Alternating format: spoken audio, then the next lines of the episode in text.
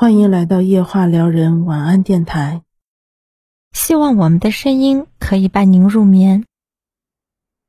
前段时间回故乡，看到一块荒地里开出许多野雏菊，它们星星点点，参差不齐，静雅中带着些许热闹，不争中带着些许努力，这令我十分感动。正如诗云：“一树胭脂一树红，一树翡翠一树荣。”世间万物美在自然，美在自由散漫。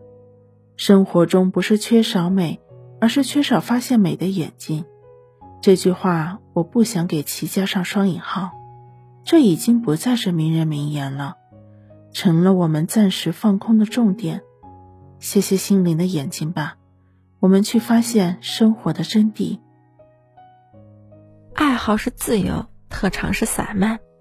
袁隆平院士曾经说：“大学毕业的时候，同学给我总结了两条：爱好是自由，特长是散漫，加起来就是自由散漫。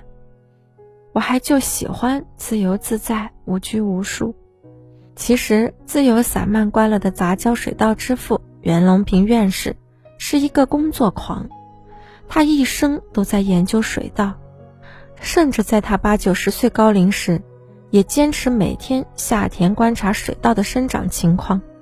他曾说：“我不在家就在实验田，既不在家又不在实验田，那我一定在去实验田的路上。”童心未泯的他是九零后顶流，是个梗王，开口就是金句，说话风趣幽默。无论处在什么样的环境里，他都能够自得其乐。